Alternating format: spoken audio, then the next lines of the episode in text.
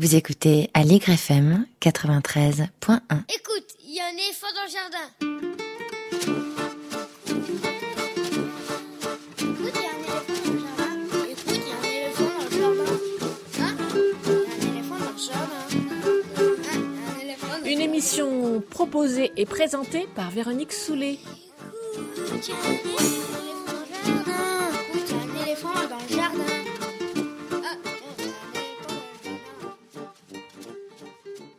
Eh bien, aujourd'hui, je vais continuer ma petite série sur euh, les enfants surdoués que j'avais Mhm. commencé voilà quelques mois. Euh, et donc, on va revenir un peu sur l'histoire de ce concept. Très bien, nous t'écoutons.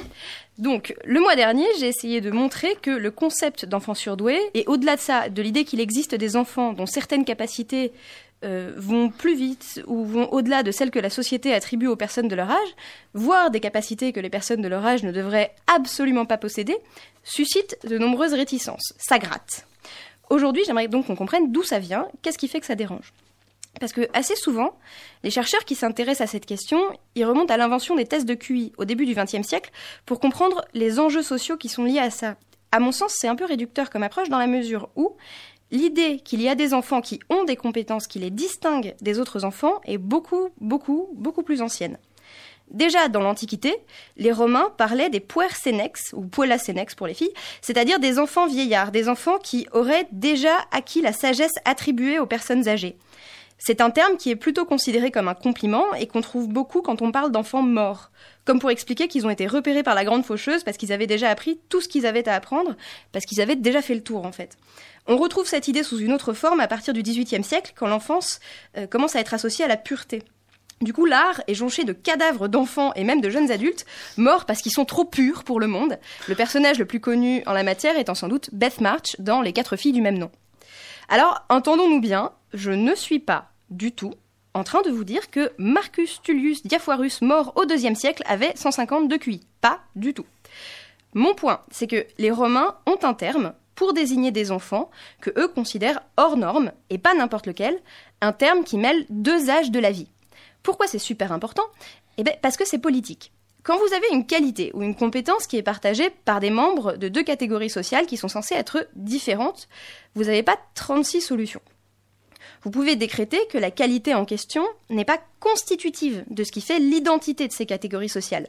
Dans le cas qui nous occupe, s'il y a des jeunes sages et des vieux sages, ça veut dire que la sagesse est une qualité qui concerne tous les âges. Donc c'est pas identitaire. Vous pouvez aussi décider de vous dire que la sagesse est une qualité de happy few, qu'il existe des sages, mais qu'ils sont peu nombreux et que donc c'est presque une catégorie en soi qui transcende les classes d'âge. Vous pouvez enfin décider que la catégorie est constitutive d'une des deux classes d'âge concernées et que les membres de l'autre catégorie sont des exceptions.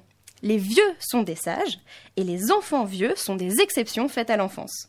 La notion de puer senex ne fait sens que parce que les senex en question sont censés être les seuls à disposer d'un certain degré de sagesse.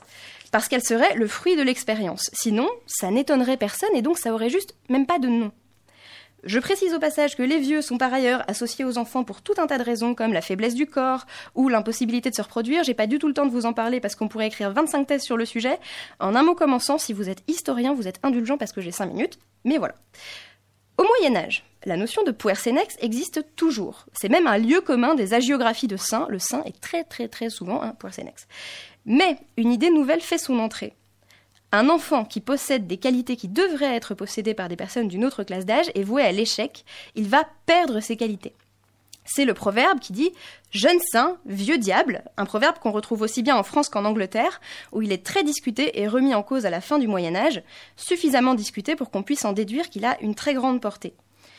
C'est une idée qu'on retrouve de façon beaucoup plus connue quelques siècles plus tard sous la plume de Rousseau lorsqu'il écrit dans Les Mille Vous ne parviendrez jamais, et j'insiste sur le jamais, à en faire des sages si vous ne faites d'abord des polissons. Ici, on parle davantage de qualité morale que de qualité intellectuelle. Les enfants sains étant censés être de gros hypocrites qui singent la vertu pour éviter d'être fouettés par leurs parents. Mais ça me paraît intéressant d'observer, d'une part, cette méfiance. L'idée qu'un enfant qui ressemble pas à l'idée qu'on se fait d'un enfant est une fraude, une imposture, qu'il y a forcément quelque chose derrière le vernis, et d'autre part que la raison de cette fraude, c'est la violence de l'environnement, c'est la contrainte familiale. Là où c'est différent d'aujourd'hui, c'est qu'aux yeux des commentateurs, la responsabilité incombe à l'enfant, qui pourrait préférer l'honnêteté et le repentir chrétien à l'hypocrisie, et pas aux parents qui lui tapent dessus, parce que c'est censé faire partie de son éducation, de ce qui lui apportera précisément la sagesse qu'il n'est pas censé avoir. L'autre point qui me semble très important, c'est cette idée que si le jeune saint devient un vieux diable, c'est qu'il n'était pas un vrai saint, c'est qu'il y a de reconnaissance d'une caractéristique censée être anormale chez une personne jeune, qu'à la condition qu'elle transforme l'essai en conservant cette caractéristique à l'âge adulte, sans quoi elle ne disposait en, en réalité que d'un pâle reflet de cette caractéristique. Un vrai saint, c'est quelqu'un qui reste saint tout au long de sa vie. On retrouve ces idées à l'œuvre à l'époque moderne, quand les cours d'Europe sont peuplés d'enfants prodiges, c'est-à-dire d'enfants qui atteignent dans un domaine spécifique une excellence que, là encore, d'autres classes d'âge estiment être les seules à pouvoir briguer. Par exemple, Jacqueline Pascal, qui est la sœur de Blaise Pascal, pour vous la situer, est une poétesse prodige et elle est obligée, très jeune, d'improviser des vers parce qu'il faut qu'elle prouve que c'est elle qui les écrit. On est 300 ans avant qu'on demande à Minou Drouet de faire exactement la même chose à la Société des auteurs. Plus intéressant, l'enfance de Jacqueline. On la connaît surtout par un récit de sa sœur, qui met un point d'honneur à expliquer que Jacqueline, bah, quand elle écrit pas des vers, elle joue à la poupée, et qu'à 15 ans, il a quand même fallu la faire arrêter parce que ça convenait plus du tout à son âge. Bref, qu'elle a un super pouvoir, mais que c'est aussi une enfant comme les autres. C'est aussi à ce moment-là qu'on commence à se poser des questions sur les parents de ces enfants prodiges, et sur ce qu'ils en font, et sur comment est-ce qu'ils parviennent à ça. Petit à petit, on s'est mis à théoriser les âges de la vie de plus en plus finement jusqu'à en venir à l'idée que les enfants connaissent un développement qu'on peut diviser en différents stades, et ces stades correspondent à des âges biologiques de plus en plus précis, au mois près, voire chez les bébés à la semaine près. Tout le monde est censé suivre un développement bien balisé et passer par les mêmes étapes au même moment.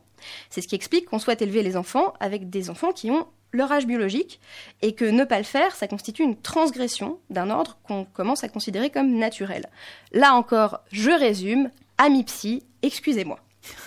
Donc, j'ai vraiment l'impression de vous raconter l'histoire à la truelle, parce que c'est compliqué de détailler, mais ce à quoi je veux en venir, c'est qu'il me semble que si le regard des gens sur ces enfants, qui sortent de la norme d'une manière ou d'une autre, change progressivement, c'est parce qu'aujourd'hui, le vocabulaire qu'on emploie pour parler d'eux a intégré des craintes multiséculaires qui appartiennent à d'autres classes d'âge que les enfants.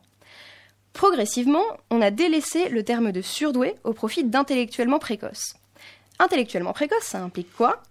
Que c'est intellectuel, mais que affectivement l'enfant reste un enfant, on retrouve la poupée de Jacqueline Pascal, et que les autres enfants vont atteindre ce degré de compétence, mais plus tard. Autrement dit, sur tous les plans, c'est un terme qui réaffirme la supériorité développementale des adultes et l'égalité entre les adultes. C'est un terme qui met les adultes dans une position où ils ne sont pas menacés et où ils ont quelque chose à transmettre, où ils peuvent encore protéger les enfants. Rien d'étonnant donc à ce qu'il ait connu beaucoup de succès. Aujourd'hui, on utilise également de plus en plus le terme haut potentiel, dans l'idée que l'intelligence n'a de sens que si elle produit quelque chose, et qu'il faut donc réaliser ce potentiel, devinez quand? Plutôt à l'âge adulte. On retrouve ici l'idée que pour une partie du cheptel, il y aura une chute, il y aura une non-réalisation qu'il ne suffit pas d'être et qu'il faut faire, et qu'il faut faire longtemps. Bien sûr, ces termes sont au départ utilisés par des psychologues qui essayent de définir un phénomène clinique. Eux, ils se demandent pourquoi il y a une chute, il s'intéresse au mécanisme de la motivation, de l'effort, de l'image de soi. Mais il me semble que le succès de certains termes plutôt que d'autres auprès du grand public repose bel et bien sur leur capacité à rassurer les adultes quant à la supériorité biologique censée légitimer leur exercice du pouvoir. Qu'il ne s'agit pas tant d'un refus massif et tout à fait souhaitable de quoi que ce soit qui pourrait ressembler à de l'eugénisme, que d'une peur pluriséculaire de se voir dépassé et donc remis en cause par plus jeunes que soi, tout ça pour dire que si on l'achète tous un peu du lest sur ce que doit être un enfant et sur ce que doit être un adulte, la vie serait plus vivable pour tout le monde, surdoué ou pas. Mais en attendant, muni de ces quelques clés, je vous laisse profiter de la chanson d'Oldelaf et Monsieur D qui s'intitule Petit génie.